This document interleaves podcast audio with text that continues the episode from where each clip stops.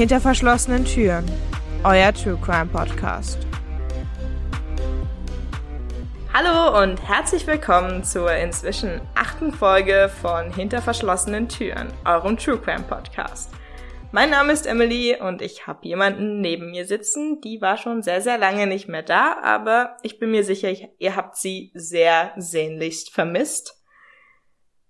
Hi, ich freue mich sehr, wieder da zu sein.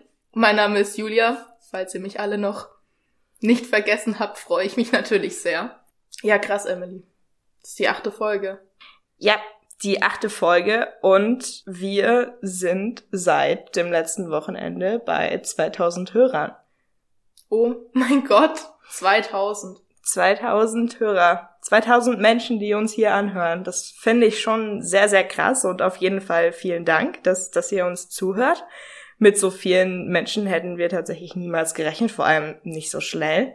Es ist erst die achte Folge und es sind schon 2000 Leute, das finde ich schon sehr cool. Und ich wollte mich nochmal bedanken an die paar Personen, die auf unseren Feedback-Aufruf reagiert haben und die uns tatsächlich ein paar nette Nachrichten geschrieben haben. Das freut uns immer sehr weil dann wissen wir, dass, dass ihr uns auch wirklich zuhört. Ja, also das ist auch immer richtig toll dann zu sehen, dass da Rückmeldung kommt und wir dran arbeiten können, was nicht so gut ist oder was auch richtig gut ist, ist natürlich auch immer schön, wenn man mal Lob bekommt. Genau, und deshalb sendet uns immer sehr, sehr gerne Feedback. Wir freuen uns sehr drüber. Genau, nachdem wir die letzten zwei Folgen sehr, sehr lange über einen Fall geredet haben, der überhaupt nicht aufgeklärt ist und zu dem es sehr viele Theorien gibt, kommen wir heute zu einem Fall, der zwar aufgeklärt ist, aber über den trotzdem gesprochen werden sollte. Und ich habe da auch eine Triggerwarnung. Und zwar geht es heute um extreme Gewalt gegen Kinder. Und wenn euch das in irgendeiner Form triggert, überspringt die Folge bitte, weil es wird heute relativ brutal und traurig. Was heißt denn relativ brutal und traurig? Das wirst du dann sehen. Okay. Genau, ich werde auch an der Stelle, an der es dann wirklich brutal wird, nochmal eine Triggerwarnung vorher aussprechen, damit ihr, wenn ihr euch die Folge trotzdem anhören wollt, einfach eine halbe Minute oder eine Minute vorspringen könnt. Ihr müsst nicht alles wissen, um den Fall zu verstehen. Möchtest du noch etwas sagen? Ja, also ich wollte gerade eigentlich sagen, ich würde mich, ich freue mich.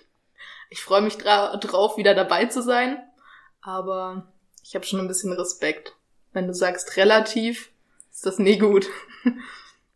Ja, ich muss schon sagen, es ist ein Fall, der mich, glaube ich, bisher am meisten mitgenommen hat, weil die Recherche an sich schon sehr schlimm war. Aber da würde ich dann nach dem Fall nochmal genauer drauf eingehen. Jetzt würde ich erstmal mit dem Fall anfangen.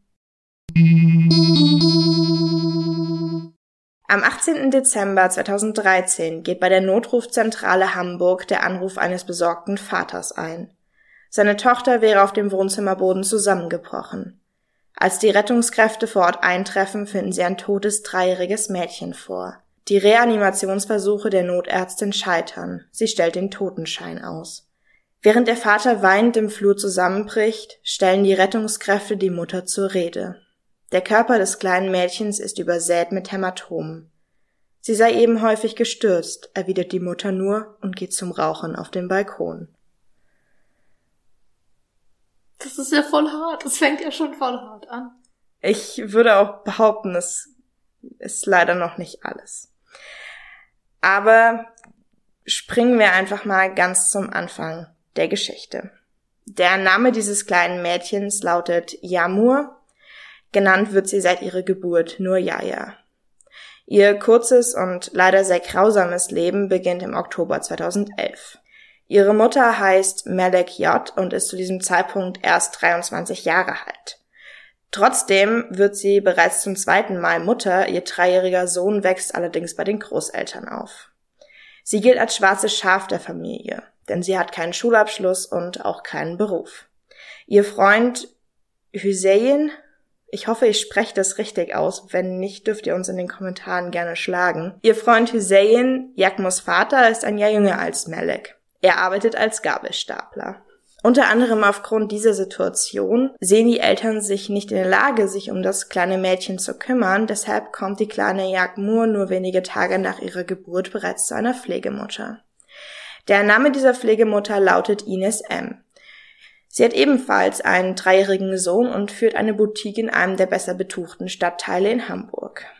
Obwohl das Kind bei der Pflegemutter gut aufgehoben ist und sie sich sehr liebevoll um den Säugling kümmert, verfolgt das Jugendamt das Ziel, Jagmur zu ihren Eltern zu überführen. Das ist bei den meisten Jugendämtern leider immer noch so, dass die Ansicht herrscht, bei den Eltern ist das Kind am besten aufgehoben. Und in vielen Fällen stimmt das vermutlich auch, aber leider nicht in allen. Als die Kleine dann acht Monate alt ist, werden erste Besuche bei den Eltern angesetzt. Sie fährt dann eben auch zu den Eltern nach Hause und verbringt ein paar Stunden bei denen und kommt dann wieder zurück zu ihrer Pflegemutter.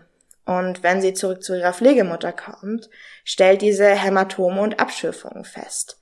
Sie hat sehr schnell den Verdacht, dass es sich hier um Kindesmissbrauch handelt und gibt auch den zuständigen Behörden Bescheid, wird aber immer wieder damit abgefrühstückt, dass die Mutter ja sehr plausible Erklärungen hat, also das, was man bei Kindesmissbrauch sehr häufig hört, das Kind ist vom Wickeltisch gefallen, sie sei mit dem Kind auf dem Arm ausgerutscht, es sei in der Badewanne gestürzt, es sei aus dem Bett gefallen.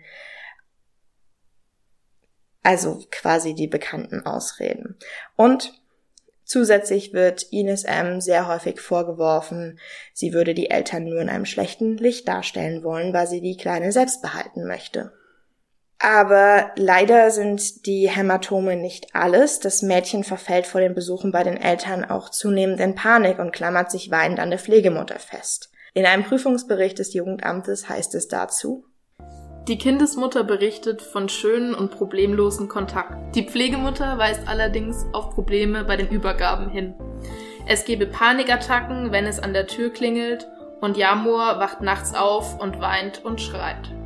Und das wäre für mich eigentlich schon ein erstes Warnsignal, dass da eigentlich nicht alles in Ordnung ist, weil sie möchte offensichtlich nicht zu ihren Eltern, muss aber trotzdem weiterhin die Eltern heiraten dann im März 2011 und das wird als Anlass genommen, beim Jugendamt die Besuche aufzuweiten und zwar auf regelmäßige Übernachtungen bei den Eltern. Die Pflegemutter protestiert lautstark dagegen, es hat aber im Grunde keinen Wert.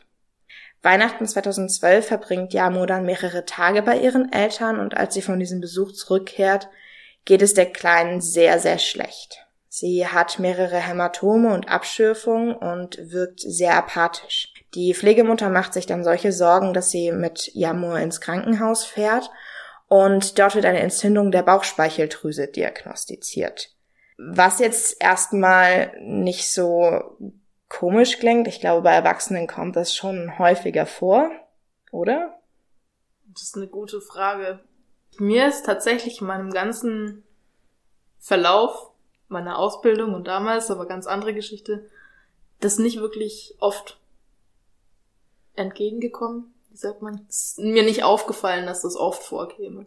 Genau, und laut dem Rechtsmediziner Klaus Püschel, der maßgeblich an diesem Fall auch beteiligt ist, ist es vor allem bei Kleinkindern so, dass diese Bauchspeicheldrüsenentzündung äußerst selten aus körpereigenen Ursachen aufkommt, der häufigste Grund bei Kleinkindern zur Entzündung der Bauchspeicheldrüse ist nämlich eine stumpfe Gewalt von außen. Das heißt, jemand, der auf den Bauch tritt, schlägt, wie auch immer.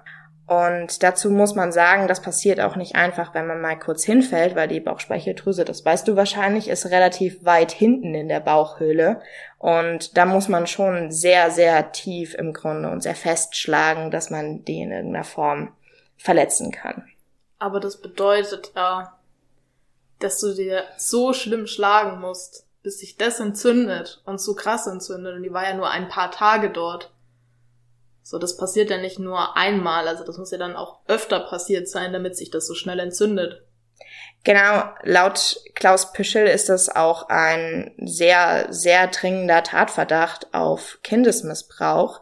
Die zuständigen Ärzte in der Kinderklinik Hamburg sehen das allerdings nicht so und sie führen die Ursache eher auf Stress zurück. was ich nicht weiß, wie plausibel das ist, weil ich mich in der ganzen Materie nicht so gut auskenne.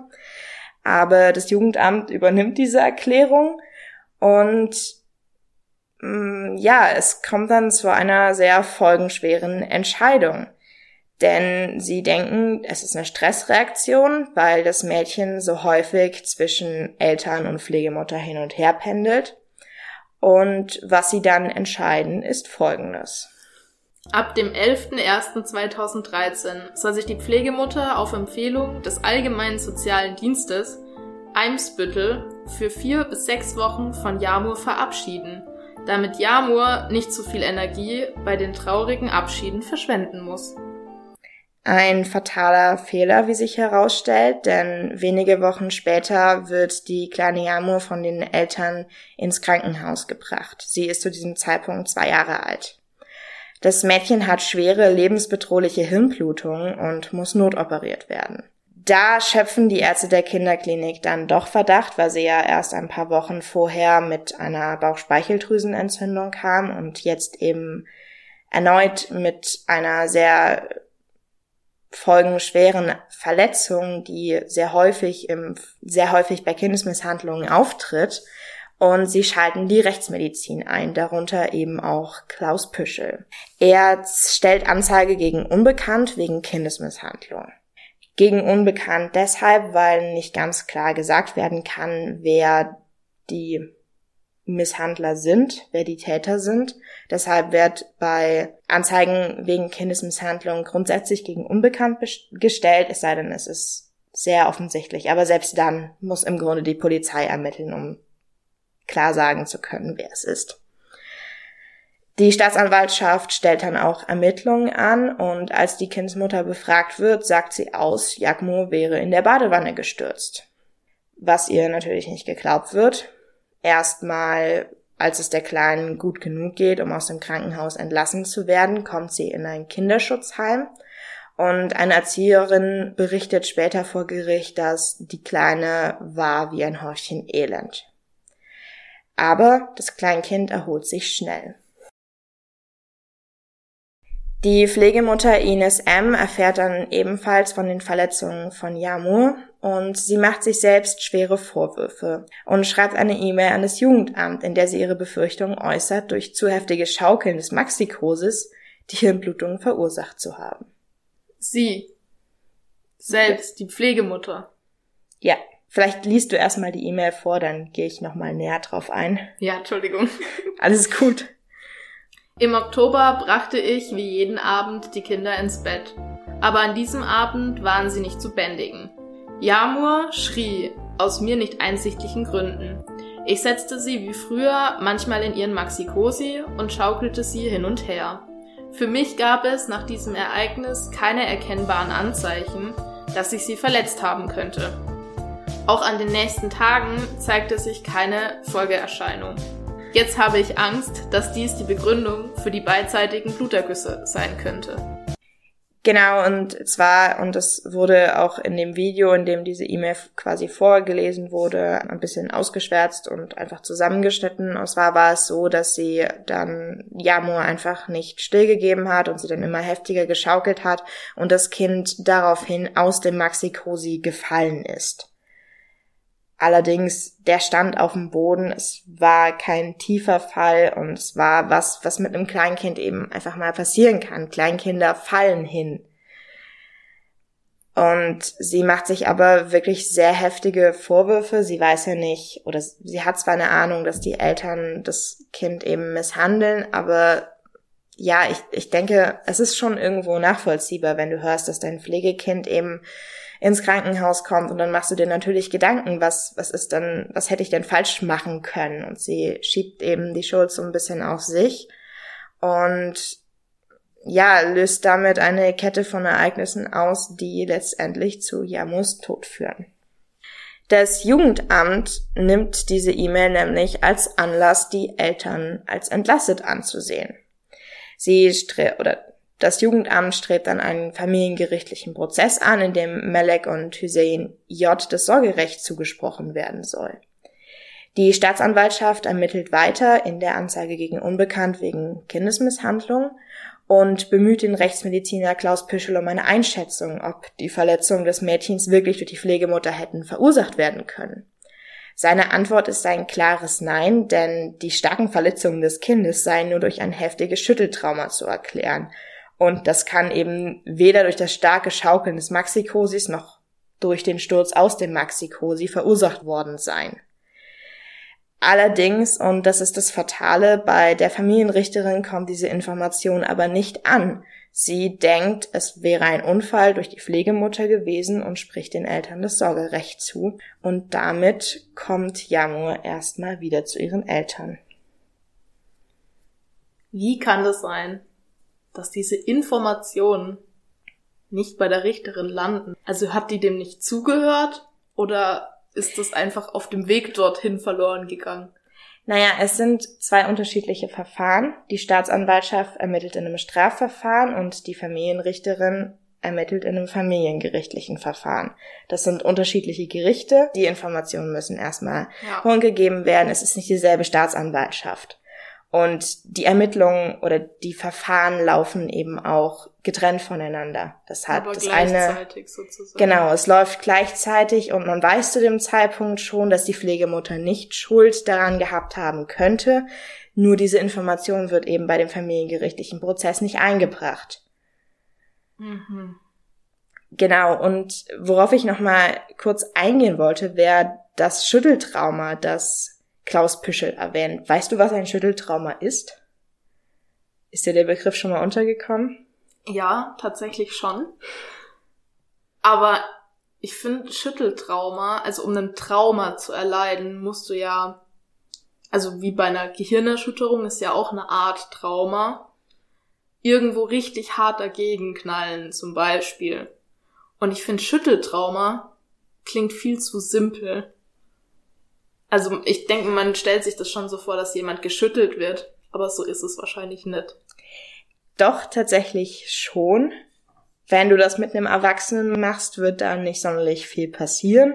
Auch wenn du ein älteres Kind schüttelst, wird da nicht viel passieren. Und der Grund ist vor allem, dass wir in der Lage sind, unsere Nackenmuskulatur zu benutzen.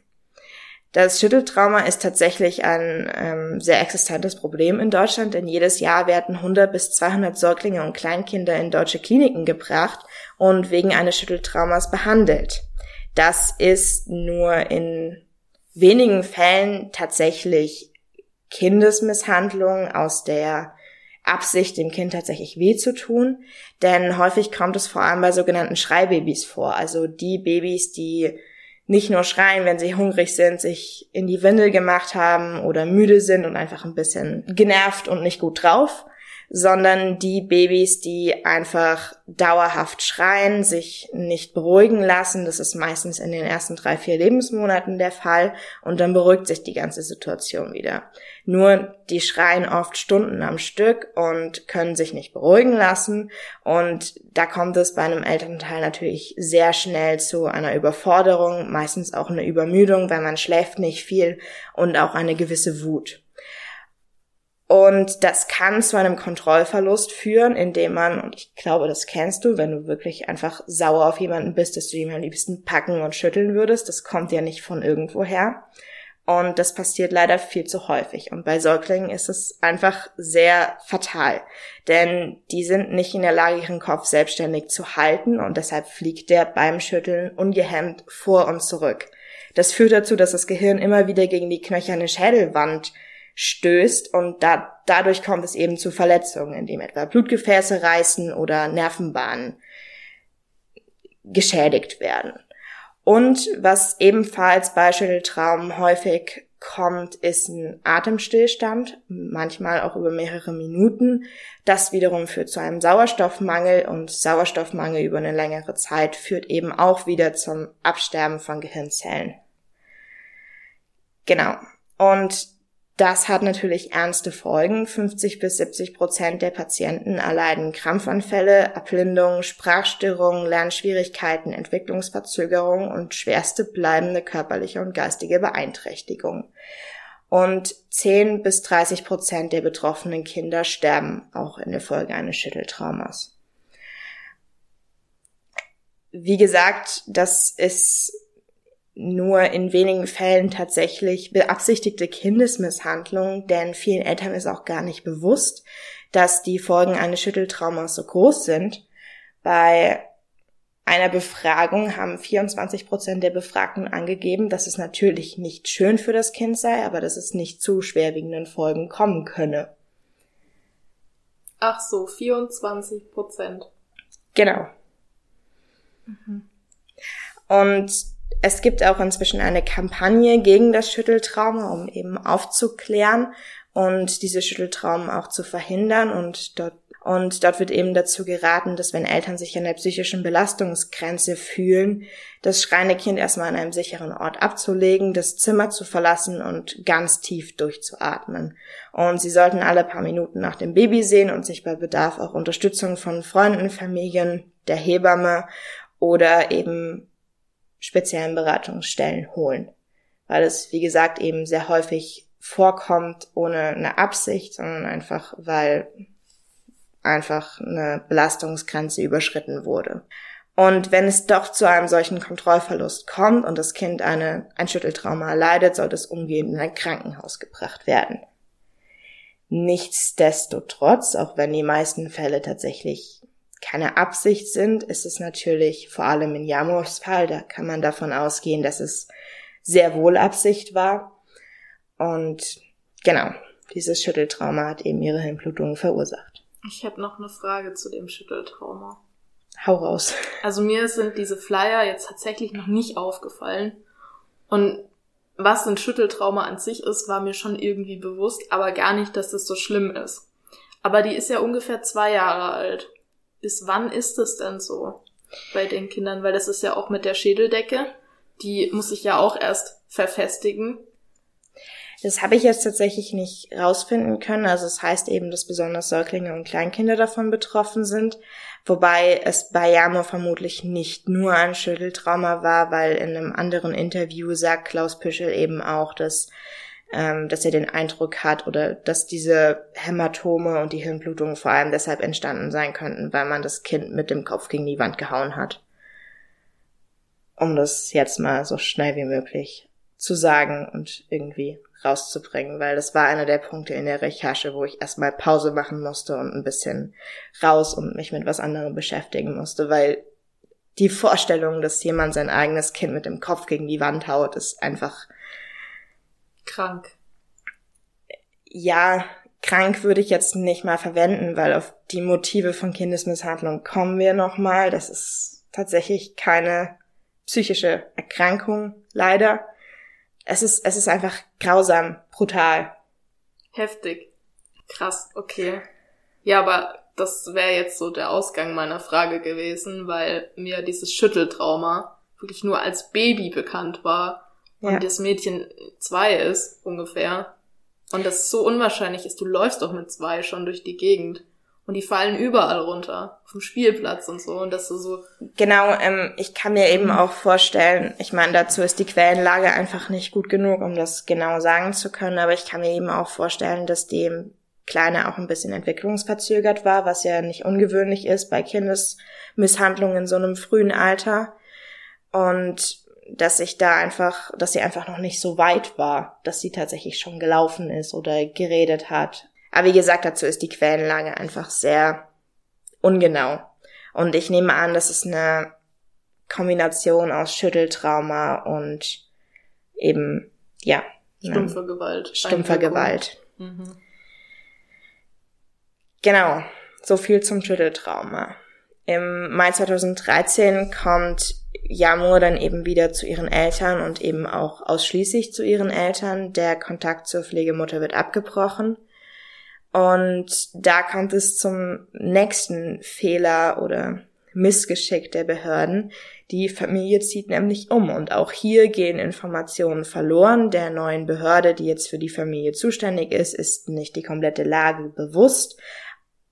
Ich weiß nicht genau, welche Informationen da daneben gingen, aber auf jeden Fall haben sie nicht alle erhalten. Und das Einzige, was sie als Schutzmaßnahme für das Kind tun, ist eben dass sie den Eltern auferlegt, dass Yamur auf jeden Fall eine Kindertagesstätte besuchen muss, damit dort eben ihr physischer Zustand dauerhaft kontrolliert werden kann und wenn sie eben mit Hämatomen oder Verletzungen in den Kindergarten kommt, direkt das Jugendamt und die Polizei alarmiert werden können was an sich ja schon mal eine schöne Schutzmaßnahme ist. Was man in so einem Fall vielleicht besser tun sollte, wäre tatsächlich die Mitarbeiter der Kindertagesstätte darauf hinzuweisen, dass diese behördliche Auflage besteht. Nein. Und das wird eben nicht getan und deshalb schlägt auch niemand Alarm, als die Mutter nach gerade mal einem Monat in der Kindertagesstätte ihre Tochter nur noch sehr unregelmäßig hinbringt und irgendwann komplett von der Kita abmeldet. Als sie dazu befragt wird, heißt es oder sagt sie aus, sie wolle eben ein bisschen mehr Zeit mit ihrer Tochter verbringen. Ja, und jetzt ist Yamo ihrer Mutter schutzlos ausgeliefert. Es gibt niemanden mehr im näheren Umfeld des Kindes, der oder die ihren Zustand dauerhaft kontrollieren kann. Und zu dem Zustand kann man sagen, dass sie sich über die nächsten Monate rapide verschlechtert. Dem Umfeld der Familie, also Nachbarn, Bekannten, fallen immer wieder Hämatome und Abschürfungen am Körper des Mädchens auf und an ihrem dritten Geburtstag im Oktober 2013 trägt sie ihren Arm in einer Schlinge. Und zwar ist er oberhalb des Ellbogengelenks gebrochen, Allerdings haben die Eltern keinen Arzt aufgesucht, sondern einfach nur einen Verband drum gewickelt. Und ich weiß nicht, hattest du schon mal eine Fraktur gehabt? Hast du dir schon mal einen Knochen gebrochen? Nee, tatsächlich nicht. Aber ich habe schon genug Leute erlebt. Ich war auch schon bei genug Leuten dabei, die sich während meiner Anwesenheit etwas gebrochen haben. Und das müssen ja Todesschmerzen gewesen sein. Ja, also ich als jemand, der sich schon zweimal den Arm gebrochen hat und auch ähm, jetzt nicht oberhalb des Ellbogengelenks, aber auch sehr schmerzhafte Frakturen, teilweise auch, ja, eine war auch eine Trümmerfraktur. Es ist unglaublich schmerzhaft. Und ohne Schmerzmittel steht man das eigentlich kaum durch. Und die Schmerzmittel, gerade bei einem Bruch, haben ja auch den Nebeneffekt, dass es eben abschwellend wirkt und solche Sachen wie eben Compartment-Syndrom vermieden werden sollen. Ja, und sowieso, ich bin mir jetzt nicht sicher, weil, diese, weil dieser Bruch nicht näher beschrieben worden ist, aber es gibt in der Kinderchirurgie gibt es eben einen Bruch, der so als Kindesmisshandlungsbruch eigentlich bekannt ist, wo ähm, ein Teil des Ellbogengelenks eben bricht, infolge, dass ein Kleinkind eben am Arm hochgezogen wird. Und dann bricht der Knochen. Ich weiß nicht, ob das hier der Fall ist, weil es eben der, der Bruch nicht näher beschrieben wurde, außer dass eben das Ellbogengelenk gebrochen ist. Aber ich kann mir vorstellen, dass im Zusammenhang mit der Kindesmisshandlung das der Fall gewesen sein könnte. Und an ihrem dritten Geburtstag sind eben auch andere Mütter mit ihren Kindern anwesend und einer dieser Mütter fällt auf, dass sie, dass Yamur sehr, sehr still ist. Sie vergleicht sie mit einem mit einem kleinen Soldat, weil sie sehr stramm steht und immer auf, immer in Habachtstellung und einfach stramm steht und den Wünschen ihrer Mutter komplett gehorcht.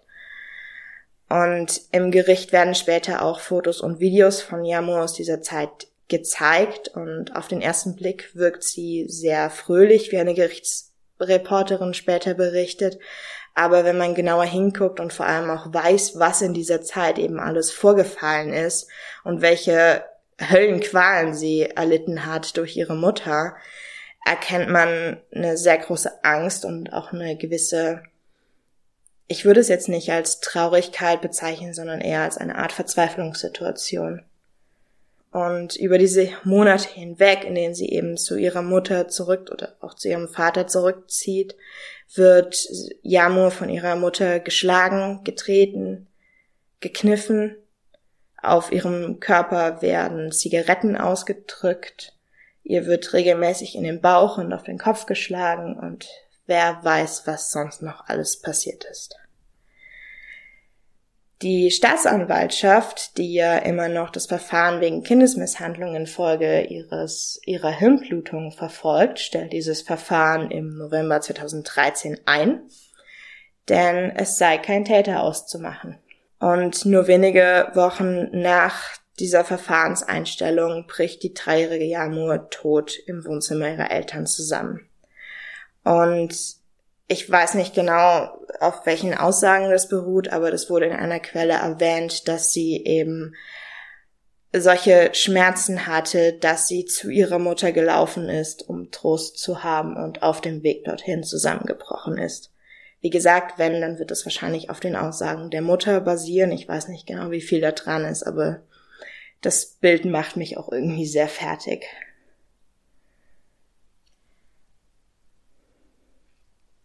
Okay, das muss jetzt erstmal sagen.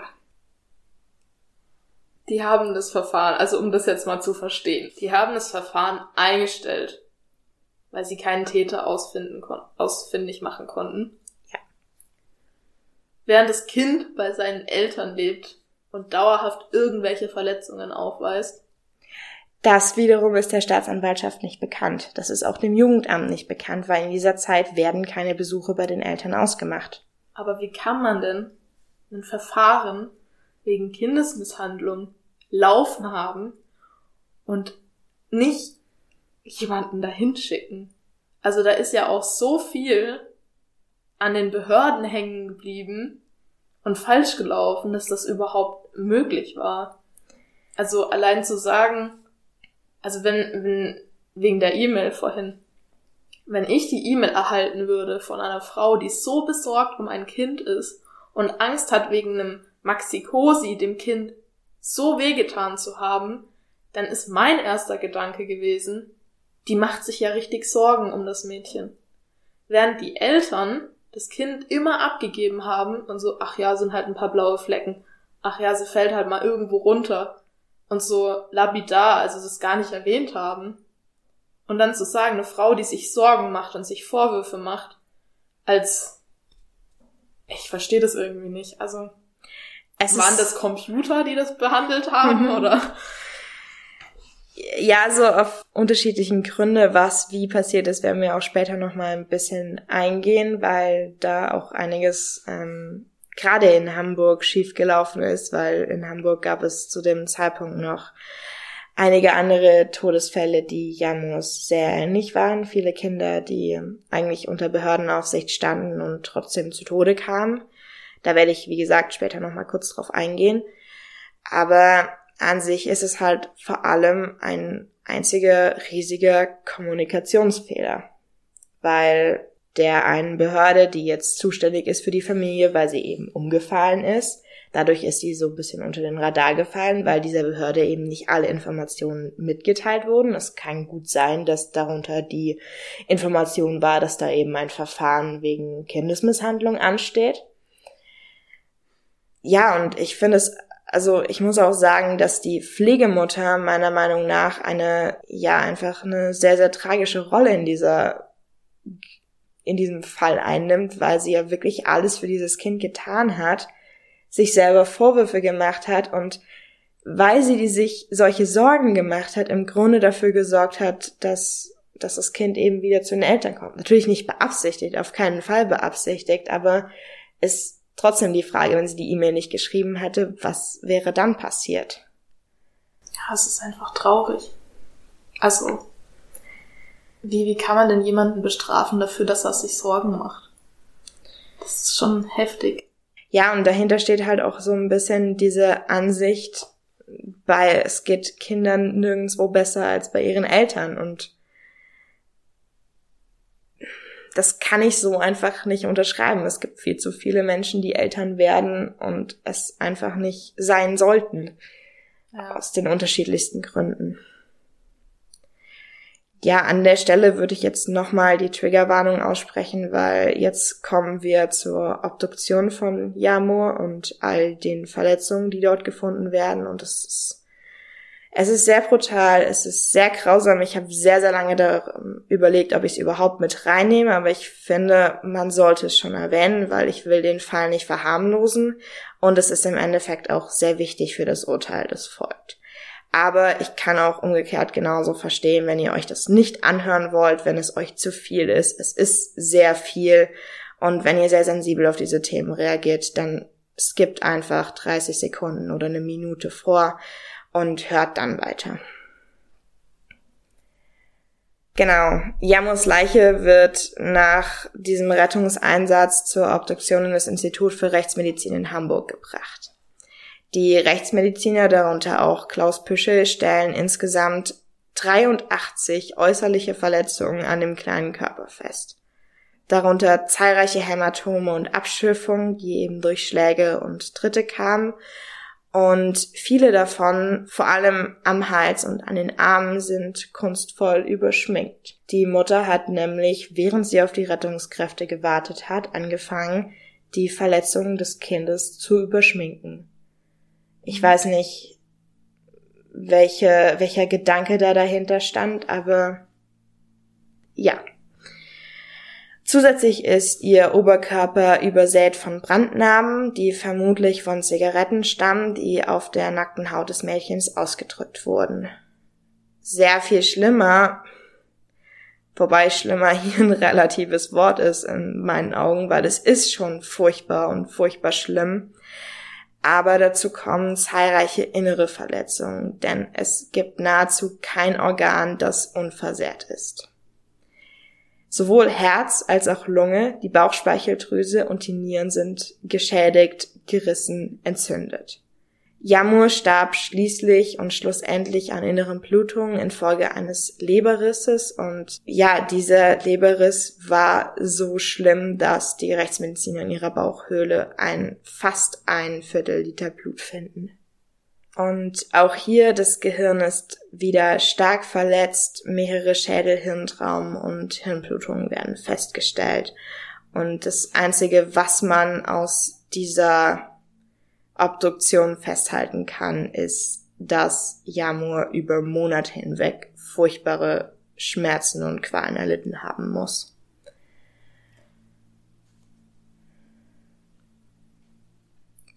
Ja, also wie gesagt, das ähm, auch hier, als ich die von den Verletzungen erfahren habe, musste ich erstmal wieder kurz Pause machen.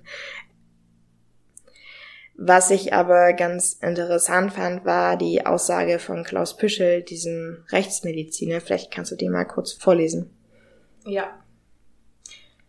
Ich bin in dem Fall einerseits der kühle Sachverständige und andererseits auch der Anwalt des getöteten Opfers. Das kleine Mädchen kann seine Geschichte nicht mehr erzählen und die Eltern lügen. Genau, gegen die Eltern werden dann verständlicherweise Ermittlungen eingeleitet und Melek J., also die Mutter von Yamo, beschuldigt zuerst ihren Ehemann der schweren Kindesmisshandlung und er gilt auch erstmal als der dringend Tatverdächtige. Allerdings häuft sich dann die Beweislast gegen Melek J. darunter ein Chatverlauf über WhatsApp mit ihrem Mann, in dem sie ihn darum bittet, zitiere hier mehr oder weniger wörtlich, denen nicht zu erzählen, dass sie ihre Tochter schlage.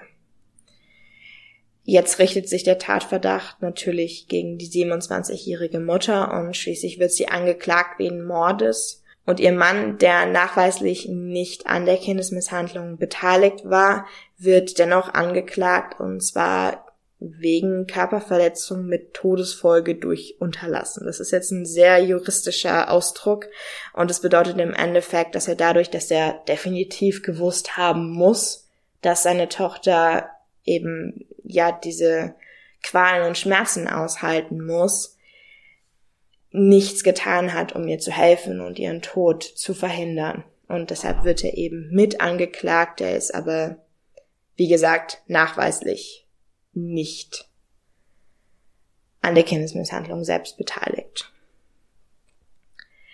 Der Prozess gegen das Ehepaar dauert insgesamt fünf Monate. Beide sind vorbestraft, die Mutter wegen gemeinschaftlichen Diebstahls und schwerer Körperverletzung und der Vater wegen Betrugs und Erschleichen von Leistungen. Wahrscheinlich ging es da um irgendeinen Wohngeld- oder Hartz-IV-Antrag, nehme ich an. Die Beziehung der beiden ist inzwischen zerbrochen und sie sitzen schweigend nebeneinander auf der Anklagebank nur an einem Prozesstag, und zwar als Videos von der spielenden Jamur nur wenige Monate vor ihrem Tod gezeigt werden, springt der Vater auf einmal auf und schreit seine weinende Frau an. Du hast sie umgebracht, warum weinst du? Und daraufhin steht sie auf und schreit zurück, du mit deinen Drohungen, jetzt zeigst du dein wahres Gesicht. Und abgesehen von diesem Vorfall sitzen beide quasi regungslos den gesamten Prozess ab. Sie äußern sich nicht im Prozess und werden eben durch ihre Anwälte vertreten. Und eine Gerichtsreporterin bezeichnet die Gesichtsausdrücke von beiden wie ausdruckslose Masken. Insgesamt werden sehr, sehr viele Zeugen angehört, darunter Menschen aus dem Umfeld von Yamo, ihrer Familie und der Pflegemutter, zahlreiche Polizisten und Ärzte und auch Sozialarbeiter. Aus den Zeugenaussagen ergibt sich, dass die Mutter sehr unzuverlässig, aggressiv und unbarmherzig vor allem der Tochter gegenüber war. Zum Vater hingegen sagt man, er hätte seine Tochter sehr geliebt und scheinbar macht er sich auch Gedanken zum Schutz des Kindes. Er bittet beispielsweise einen Bekannten um Hilfe, ob er denn mit Yamo bei ihm unterkommen könnte, weil seine Frau schlägt das Kind. Daraus wird allerdings nichts und insgesamt kann man festhalten, dass er keine Unternehmung trifft, dem Kind irgendwie zu helfen, auch wenn er sich offensichtlich Gedanken darüber macht, ruft er trotzdem nicht die Polizei oder das Jugendamt oder fährt eben mit dem Kind weg und bringt es in Sicherheit. Genau, und die Motive der Mutter ist halt eine sehr interessante Frage. Also ich meine, du hast die, die Art und Weise, wie sie ihre Tochter behandelt, ja vorhin schon als krank bezeichnet. Das muss man sagen, stimmt so nicht ganz, weil ihr liegt tatsächlich keine psychische Störung zugrunde. Bitte was? Wie kann in so einer Frau keine psychische Störung zugrunde liegen? Es ist, es ist sehr schwer zu glauben, aber das war ja auch das, was ich in der letzten Pocket Info ähm, so ein bisschen angesprochen habe. Leider, oder was heißt leider, es ist eben nicht, es ist einfach so, dass die meisten Taten und darunter zählen vor allem Taten, die im Familienkreis und Bekanntenkreis und Freundeskreis passieren, nicht aus einer psychischen Störung heraus, sondern was sich der Rechtsmediziner Klaus Püschel vorstellen kann, ist ähm, vor allem in Bezug auf die gezielte Gewalteinwirkung auf den Bauch, die ja immer wieder passiert. Und zwar ist es so, dass hinter der Bauchspeicheldrüse ein Nervenkomplex sitzt, der sich Solarplexus nennt. Und aus dem Bereich des Boxens weiß man, dass ein Schlag in dieser Gegend zu einer kurzzeitigen Lähmung führt und die Person sprachlos macht. Und seine Theorie ist eben, dass, es, dass die Mutter möglicherweise das Kind zum Schweigen bringen wollte, weil es zu laut geschrien hat beispielsweise.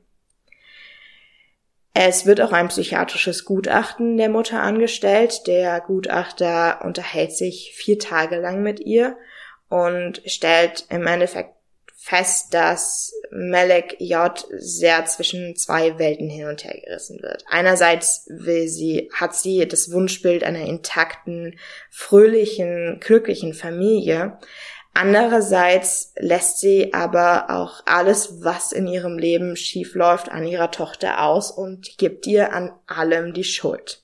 Beispielsweise hat sie schon ähm, im Mai 2013, als die Tochter dann schlussendlich zu den Eltern zieht, ein Liebhaber und macht ihre Tochter beispielsweise dafür verantwortlich, dass sie abends daheim bleiben muss, statt mit ihrem Liebhaber auszugehen.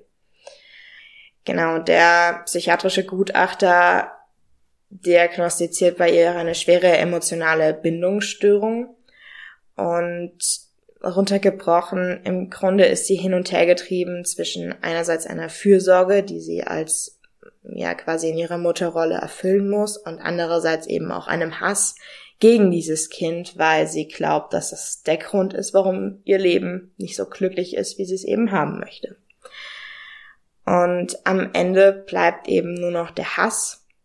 Die Gewalt gegen die Tochter nutzt sie eben als Ventil für ihre eigenen Minderwertigkeitskomplexe. Sie ist sehr aggressiv, äh, egomanisch, also sehr auf sich selbst fokussiert, weist einige narzisstische Züge auf und hat alles in allem ein sehr mangelndes Selbstwertgefühl. Und der psychiatrische Gutachter bringt das in einem Interview auch nochmal auf den Punkt. Ich sehe die Persönlichkeit der Angeklagten dahingehend, dass sie auf mich einen kalten, abweisenden, abwehrenden Eindruck gemacht hat. Emotionalität trat insbesondere dann in Erscheinung, wenn es um ihre eigene Situation, zum Beispiel in der Haft jetzt, geht. Dass sie sich unschuldig fühlt, dass ihr Mann der Täter war. Ja, also es war offensichtlich sie, aber sie besteht auch im Prozess noch darauf. Ihr Mann ist es gewesen. Ihr Mann hat sie dazu gezwungen, ihr Mann hat sie dazu gezwungen, die blauen Flecken zu überschminken, ihr Mann hat ihr davon abgeraten, den Arzt zu rufen, als die Kleine sich den Arm gebrochen hat.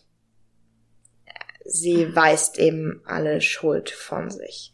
Und um es mal runterzubrechen, einfach ein riesen, riesen Arschloch. Also bei der stimmt doch irgendwas nicht. Ja, tatsächlich würde mich sehr interessieren, was ihre eigene Hintergrundgeschichte ist, weil gerade bei Kindesmisshandlungen ist es ja häufig so, dass die Täter selbst einmal Opfer waren und dass sich das quasi durch sehr, sehr viele Generationen zieht. Und nach allem, was ich da gelesen habe, es gibt leider keine Quellen zu ihrer Kindheit oder wie sie eben aufgewachsen ist. Aber ich kann mir einfach gut vorstellen, dass sie Ähnliches erlebt hat und dann ja in, in einer Überforderungssituation zu den Methoden gegriffen hat, die sie selbst in ihrer Kindheit erlebt hat und sich diese Gewalt dann einfach immer weiter zugespitzt und immer weiter eskaliert ist. Wäre so mein Erklärungsansatz. Wow. Ja, also das ist schon krass.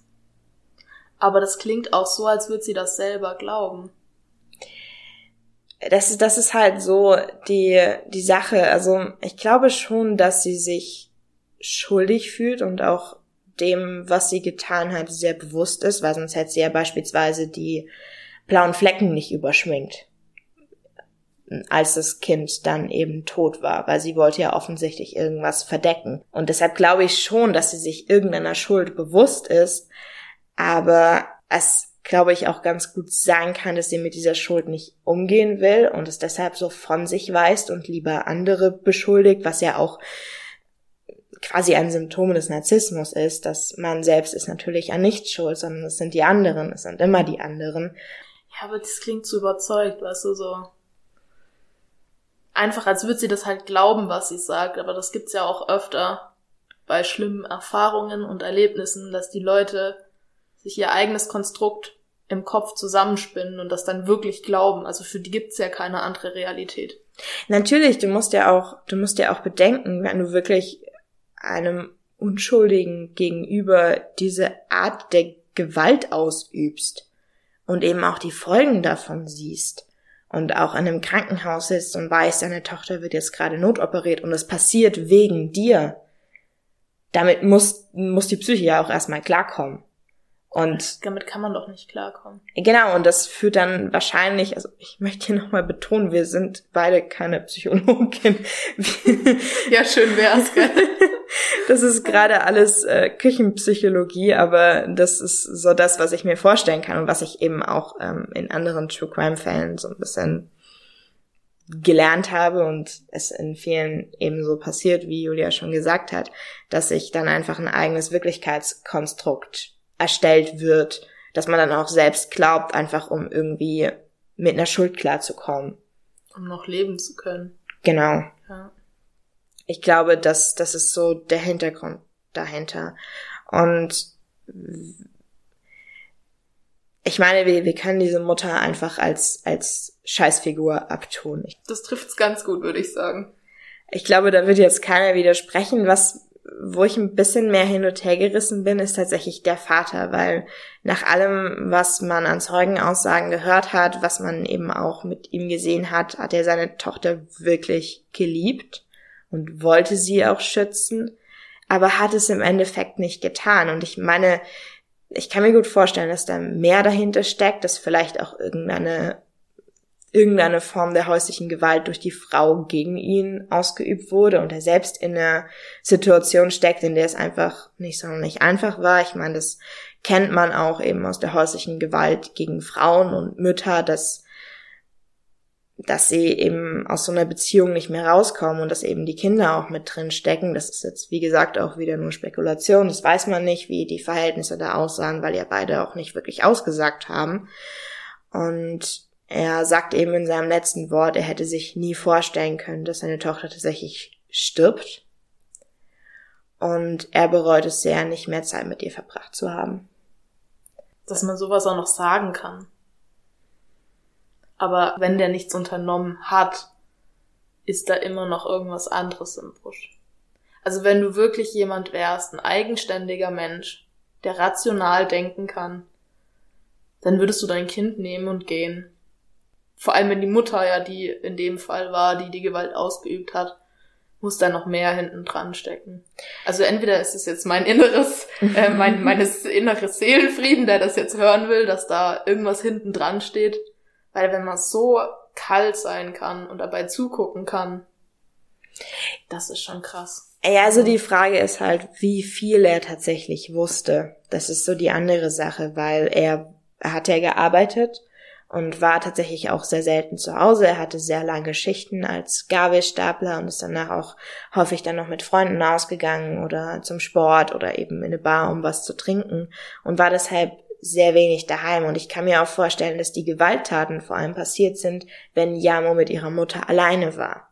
Und natürlich hat er irgendwas gesehen. Er hat gesehen, es ging ihr nicht gut, sie hatte die blauen Flecken.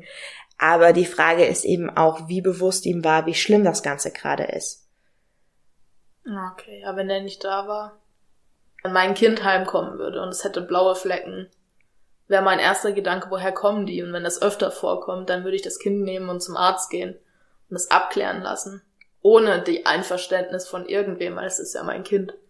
Also ja. Ich kann es so rational einfach nicht nachvollziehen, so. Ich verstehe auch sehr gut, was du meinst. Man will halt in dem Fall einfach hören, dass, dass da einfach nicht jemand daneben stand und zugeguckt und nichts getan hat. Weil ich kann mir das auch nicht vorstellen, dass, dass das tatsächlich passiert. Nur es ist halt leider so, dass es in vielen Familien passiert, in denen Gewalt an der Tagesordnung ist, dass einfach sehr, sehr viele Menschen wegschauen.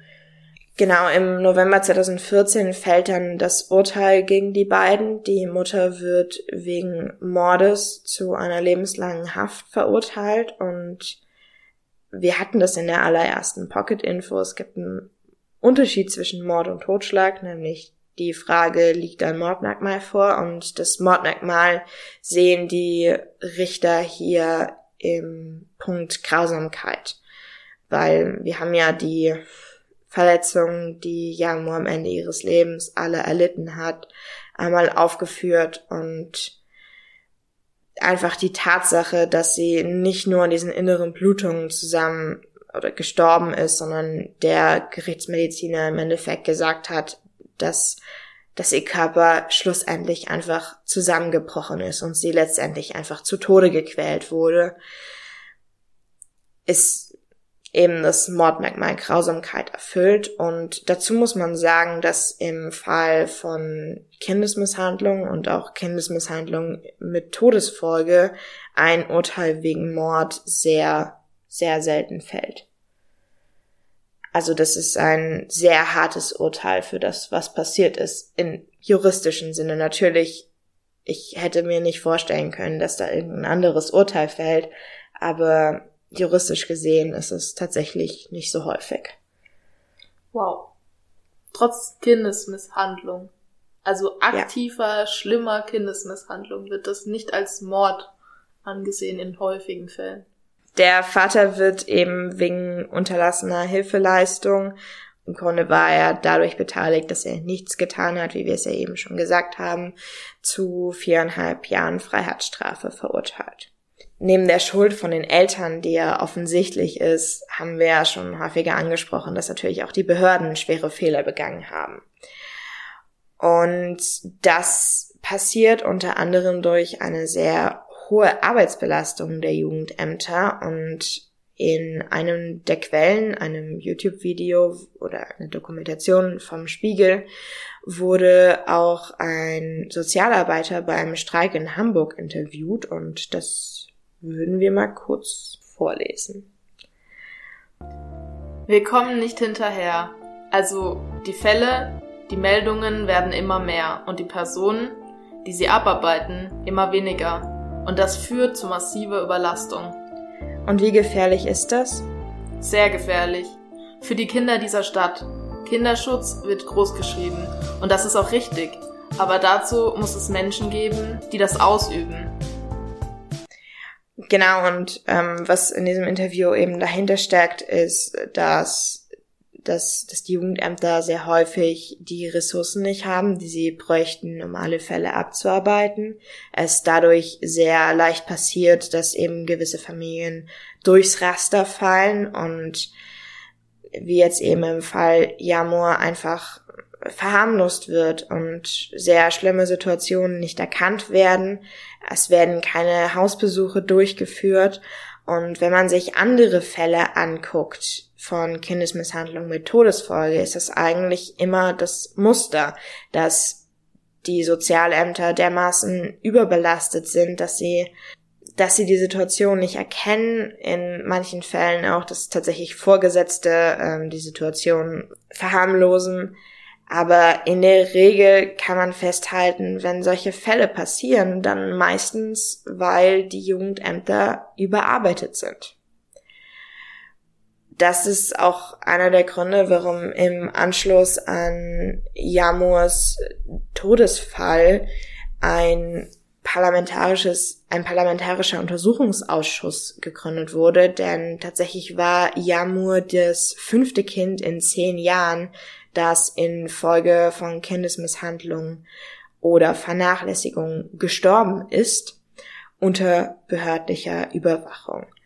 Und da gibt es auch zwei Fälle, die im Podcast Zeitverbrechen erzählt werden. Auch beide ziemlich, ziemlich harter Tobak. Also ähm, ich kann sie euch gerne empfehlen im Nachhinein, aber seid euch bewusst, das ist mindestens genauso schlimm wie dieser Fall hier.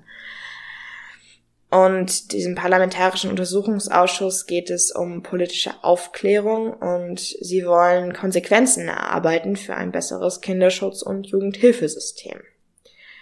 Im Dezember 2014 legt dieser Untersuchungsausschuss seinen Abschlussbericht vor und sie bewerten die Fehler, die im Fall von Yamo durch das Jugendamt passiert sind, eine Verkettung von Versäumnissen und Fehleinschätzungen, Insgesamt fasst dieser Abschlussbericht 550 Seiten und enthält 32 Forderungen und Anregungen, wie man den Kinderschutz und das Jugendhilfesystem verbessern könnte. Allerdings haben diese keinen Verbindlichkeitscharakter. Wie genau das Ganze ausgegangen ist, weiß ich nicht. Es gibt nichts Neues dazu. Ich weiß nicht, was in den Jugendämtern danach passiert ist, aber man muss dazu sagen, dass zu diesem Zeitpunkt auch gerade ein Wahlkampf in Hamburg herrscht und deshalb natürlich auch die Parteien, also die SPD ist, führt quasi in Hamburg zu diesem Zeitpunkt und die Oppositionsparteien sind dann natürlich sehr an Kritik interessiert. Man fragt sich eben nur, was ist davon politisches Agenda und was ist tatsächlich, weil man was verändern will. Eine in Anführungszeichen gute Sache, die ja, wie man es halt sehen kann, ob es an diesem Fall überhaupt irgendwas Gutes gibt, ist, dass 2016 die Jamur Stiftung gegründet wird. Und diese Jamur Stiftung ist sehr auf ähm, Kindesschutz und Kindeswohl aus und sie verleihen jährlich einen Preis innerhalb von Hamburg an Jamurs Todestag. Er nennt sich Jamur Erinnerungspreis für Zivilcourage im Bereich des Kinder- und Jugendschutzes. Auch schön. Ja, das finde ich auch. Und das ist auch so alles, was von diesem Fall bekannt ist. Ja, das war jetzt mal harter Tobak, wie du das jetzt so schön sagen würdest. Genau, ja, es war wirklich hart. Wie gesagt, also die Recherche ist mir definitiv nicht leicht gefallen. Ich habe diesen Fall ursprünglich ausgewählt, weil ich einfach eine sehr, sehr lange Liste an Fällen habe und jetzt aber die letzten zwei Wochen nicht so wirklich Zeit zu recherchieren und ähm, ja, zu diesem Fall sehr wenige Quellen existieren. Gott sei Dank, ich weiß nicht, ob ich noch länger Recherche ausgehalten hätte und noch mehr Details und noch mehr Grausamkeiten. Aber im Grunde habe ich insgesamt zwei Tage an dem Fall gesessen und wie gesagt, das ist so ziemlich die härteste Recherche, die ich bisher angestellt habe, weil es wütend macht, weil es traurig macht, weil es einfach furchtbar ist. Ich habe auch echt großen Respekt davor, dass du dich da so mit auseinandersetzen kannst. Also es ist ja immer noch mal was anderes, dir jetzt dabei zuzuhören. Also wie du gemerkt hast, ich war zwischendrin einfach sprachlos. Mir ist nichts mehr eingefallen. Aber ich sehe halt jetzt auch keine Bilder. Also bei dir ist das ja dann meistens noch mal, je nachdem wie der Fall aufgebaut ist, dass du das auch siehst. Und ich glaube, damit käme ich noch weniger zurecht. Naja, also Bilder habe ich mir nicht angeschaut. Ich bin mir auch ziemlich sicher, dass gerade die Obduktionsbilder nicht existieren, zumindest nicht für die Öffentlichkeit, weil es ist immer noch ein junges Kind und es sind sehr furchtbare Bilder. Ähm, ich habe Bilder von ihr gesehen, wie sie aussah und das hat das Ganze nochmal schlimmer gemacht, weil sie halt einfach vorher hast du nur einen Namen, aber sobald du ein Gesicht zu was hast, macht es das nochmal viel furchtbarer. Und sie ist halt einfach ein, sie war ein wirklich, wirklich süßes Kind. Ja, das ist genau das, was ich meinte, also. Genau, und das, normalerweise spoiler ich ja meine Fälle nicht, aber ähm, ich habe tatsächlich gestern sowohl mit meinem Freund als auch mit Leonie über den Fall geredet während der Recherche, weil ich es einfach loswerden musste. Ich wollte dich natürlich nicht spoilern, aber die anderen beiden hören sich natürlich die Folgen auch an, normalerweise. Ähm, und dann versuche ich auch nicht zu viel zu sagen, dass sie die Folgen quasi noch ähm, ja spannend finden. Aber in dem Fall musste ich wirklich einfach drüber reden. Es, es ging nicht einfach alleine vorm PC zu sitzen und sich das anzuhören und anzuschauen und zu recherchieren und einfach darauf sitzen zu bleiben, bis, bis wir halt diese Aufnahme machen. Ja, also wirklich, wirklich harte Recherche. Ja, aber es ist auch gut, dass du drüber geredet hast.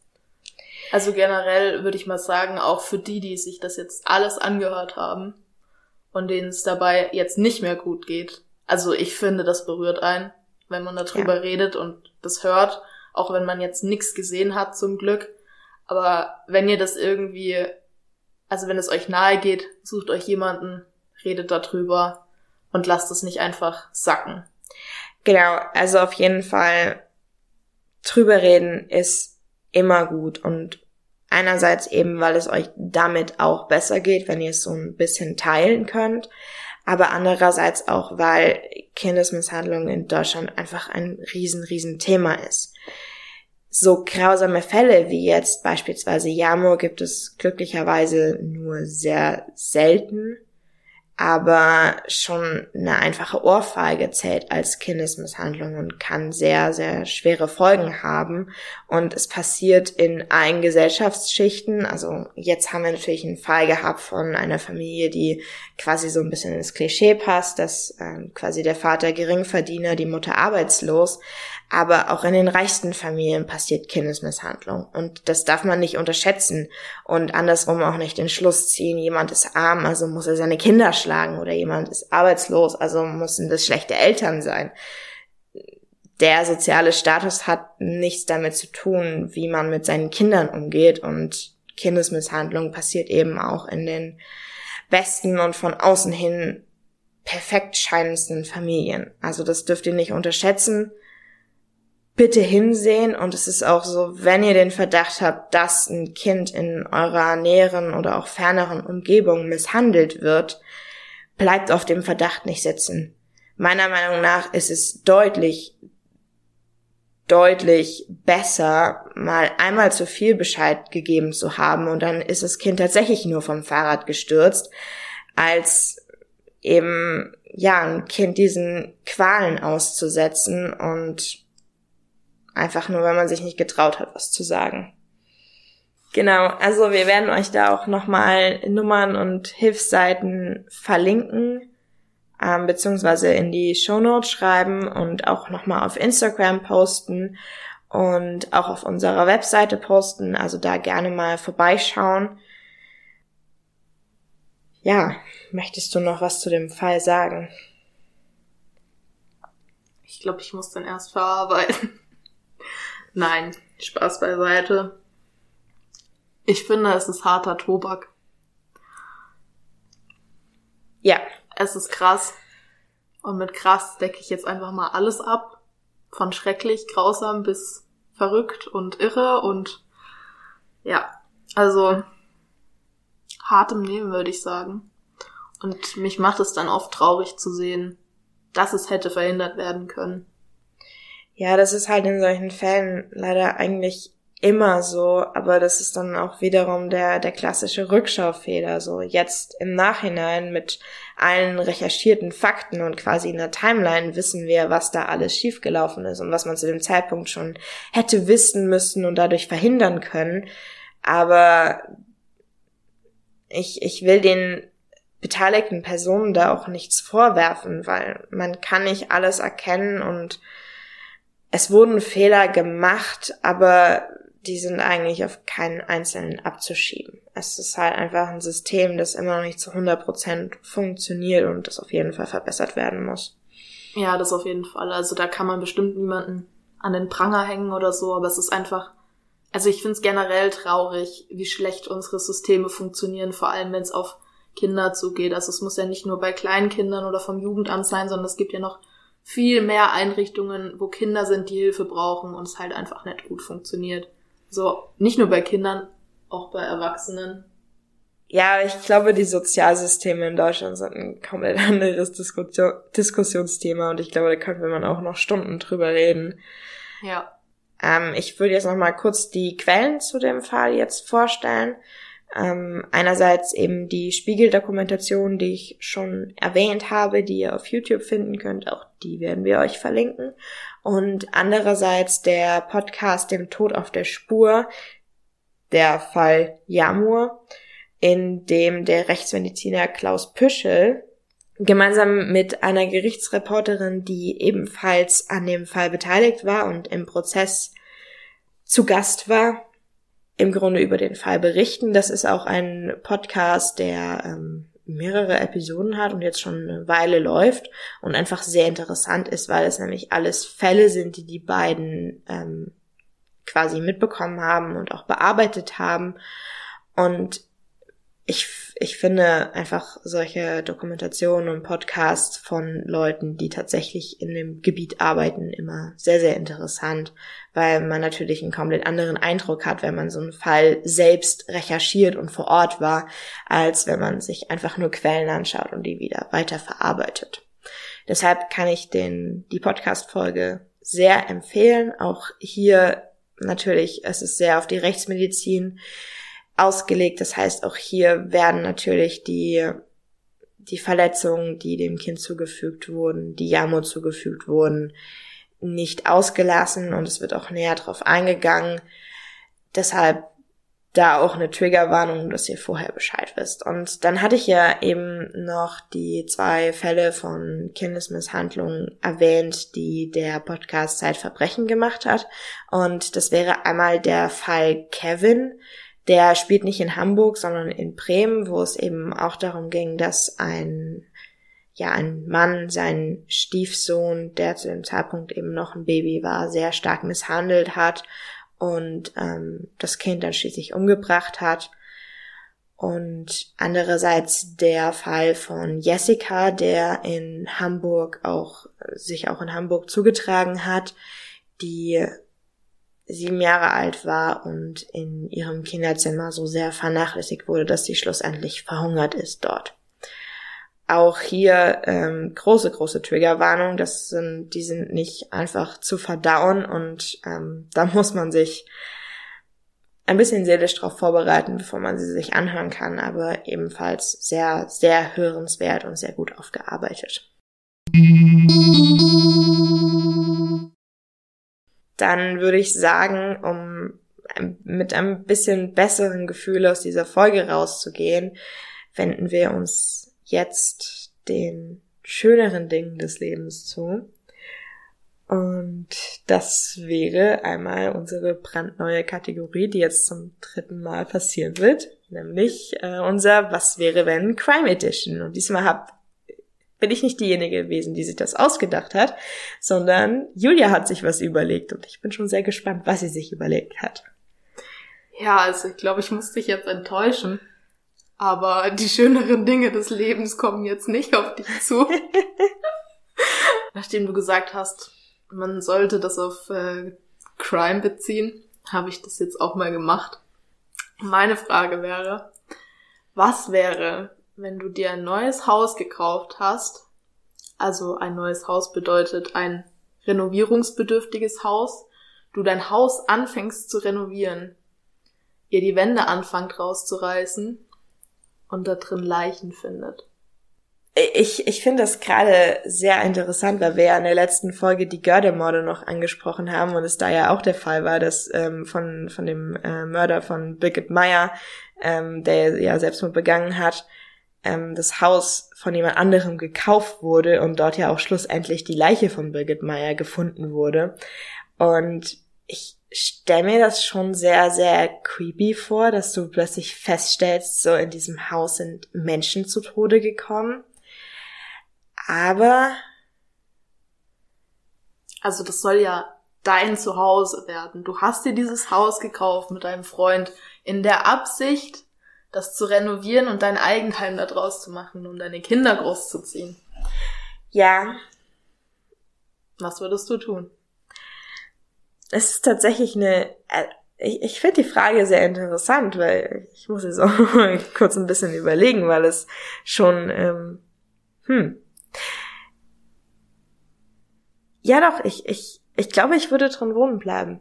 Ich wäre sehr interessiert daran, das Ganze aufzuklären und würde da auch jede Hilfe anbieten, die ich habe. Aber andererseits fände ich es halt einfach wichtig, so der, der Täter wird daran ja nicht mehr wohnen.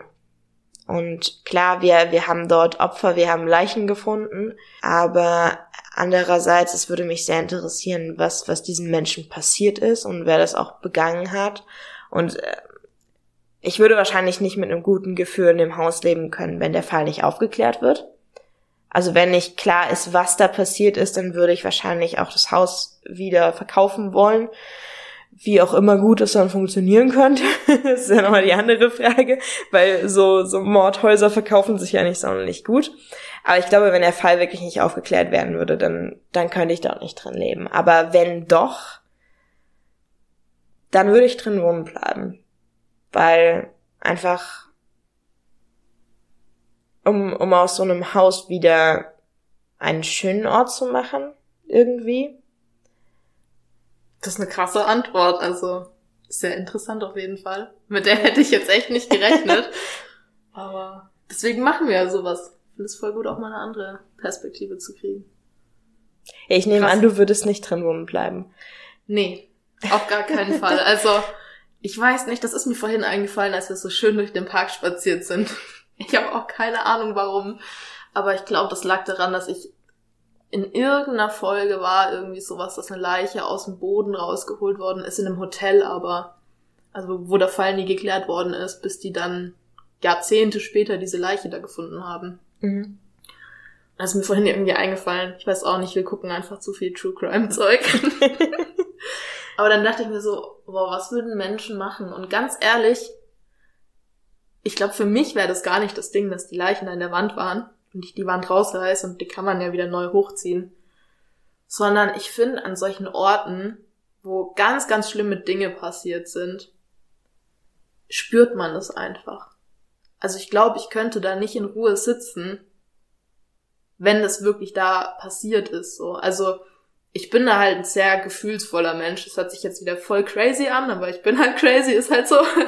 Aber Nein, ich, ich weiß, ich weiß, was du meinst. Also auch so dieses, das ist jetzt Das vielleicht Gefühl. ein, ein groß, großer Lieb, aber ich kann mich sehr gut erinnern, wie wir in der Schule in einem KZ Buchenwald waren und einfach zu wissen, was dort vor sich gegangen ist, ist halt ein wirklich sehr, sehr beklemmendes Gefühl.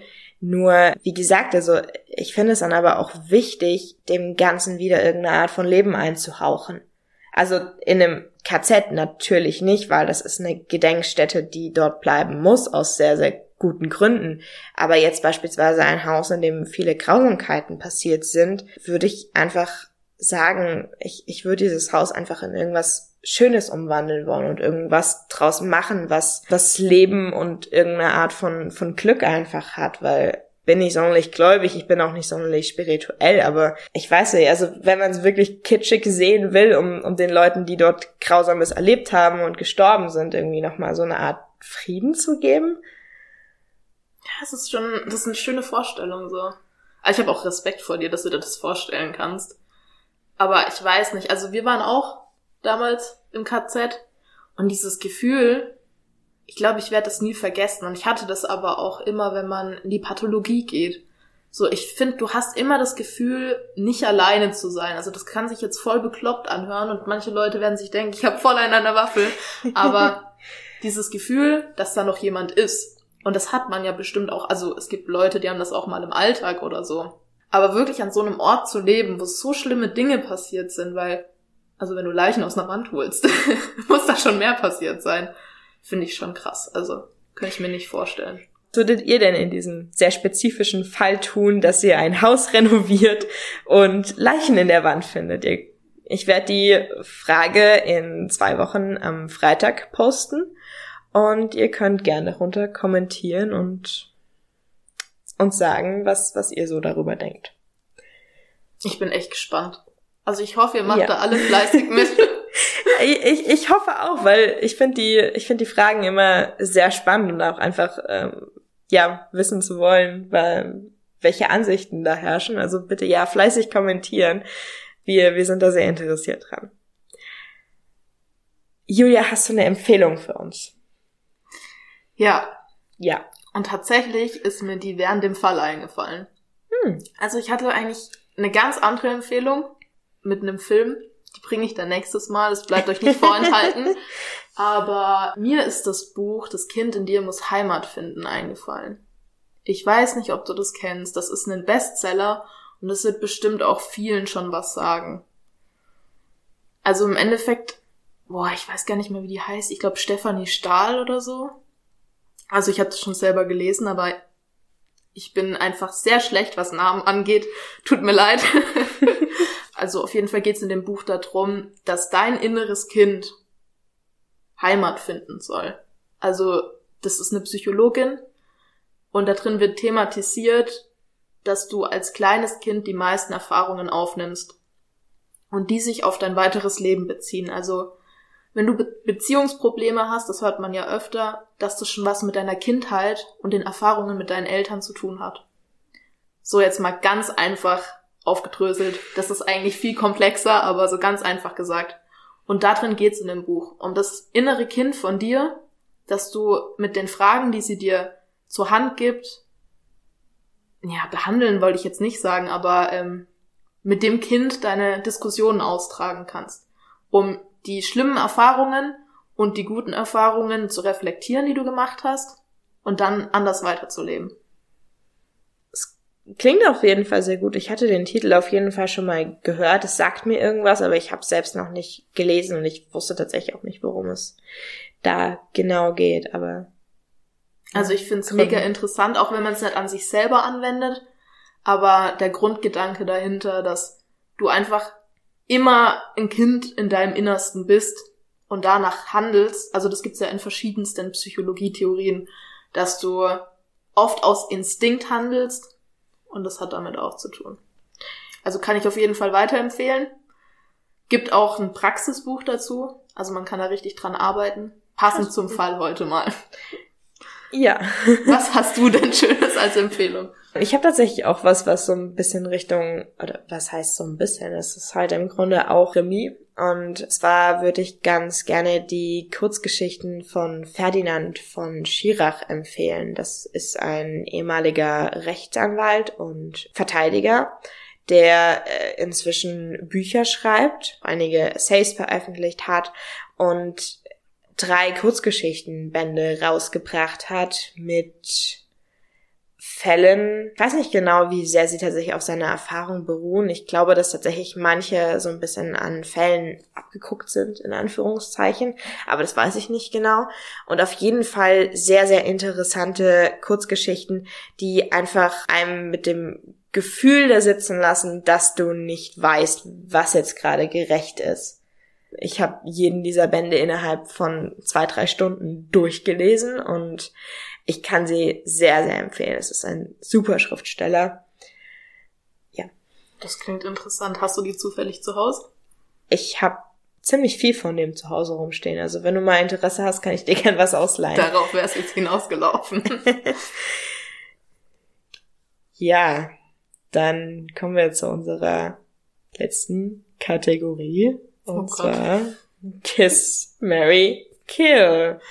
Und zwar würde ich gerne von dir wissen, Kiss, Mary, Kill, James, Sirius und Lupin. okay, ich brauche einen Moment. Boah, so eine rationale Erklärung wäre jetzt ziemlich schwierig. Ich habe mir darüber noch nie Gedanken gemacht. Oh, dann würde ich James töten. Ja. Ja. Arschloch, ne? Ja, voll. das war so mein erster Gedanke. Eigentlich ist das richtig mies, aber das war ja so ein Miesling. Ja. Ja. Und ich muss sagen, dieser, der Sirius Black, ich finde den voll cool. Und Lupin. Mhm. Also James töten wir schon mal, haben wir einen weg. Ach, dann würde ich halt Sirius einfach mal heiraten, weil ich finde den so cool. Ich glaube, mit dem wäre es ein ganzes Leben lang witzig. Ich weiß gar nicht, was ich das beschreiben soll. Manchmal hast du einfach so Charaktere in Filmen, die sind ja so sympathisch. So. Ich finde den so cool. Abgesehen davon, dass er ein kurzes Leben hat. Ja. Ja, aber. Ja, dann, halt so die zwölf Jahre in Azkaban sind halt auch äh, schwierig. Wir gehen da davon aus, dass er da gar nicht landet, weil er ist ja dann mit mir zusammen. Ah, okay. Aber deswegen ist er trotzdem dann noch cool, hoffentlich. Egal. Ja, und dann bleibt nur noch Küssen und Lupin übrig. Das waren sehr schlechte Begründungen. Mhm. Aber es ist auch eine sehr schwierige Frage. Ich würde, ich würde James Potter töten, weil er halt einfach irgendwie ein riesen Arschloch ist und irgendwie auch nie. Vor allem in Alternative zu den beiden anderen. Mhm. Und ich würde tatsächlich Lupin heiraten. Echt? Ja, ich, ich habe so ein Ding für so treue Seelen und der ist halt eine richtige treue Seele. Keine Ahnung, also so die, die Werwolf-Phasen kriegst du auch irgendwie rum. Und irgendwie, er, er tut mir halt auch immer so ein bisschen leid und er ist halt volles, volles Sweetheart. Und vor allem Sirius Black ist halt ein bisschen zu viel Playboy, als dass ich ihn wirklich hätte heiraten wollen. Aber du kennst ja nicht alle seine Seiten. Ja, trotzdem. Lupin ist ja auch nicht nur der Werwolf. Natürlich ist er nicht nur der Werwolf, aber er ist halt auch irgendwo so, so ein, so ein bisschen treudover Hund und ich mag treudover Hunde. das war's ja. Nee, das finde ich, das finde ich wirklich gut. Also den Aussage, den Aussage. Mhm. Die Aussage finde ich richtig gut. Treudover Hund ist ein Werwolf, das finde ich super.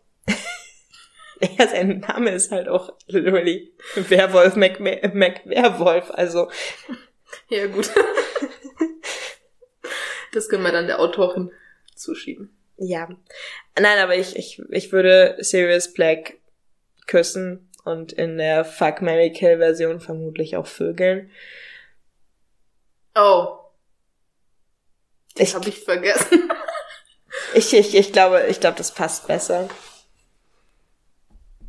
Mhm. Mhm.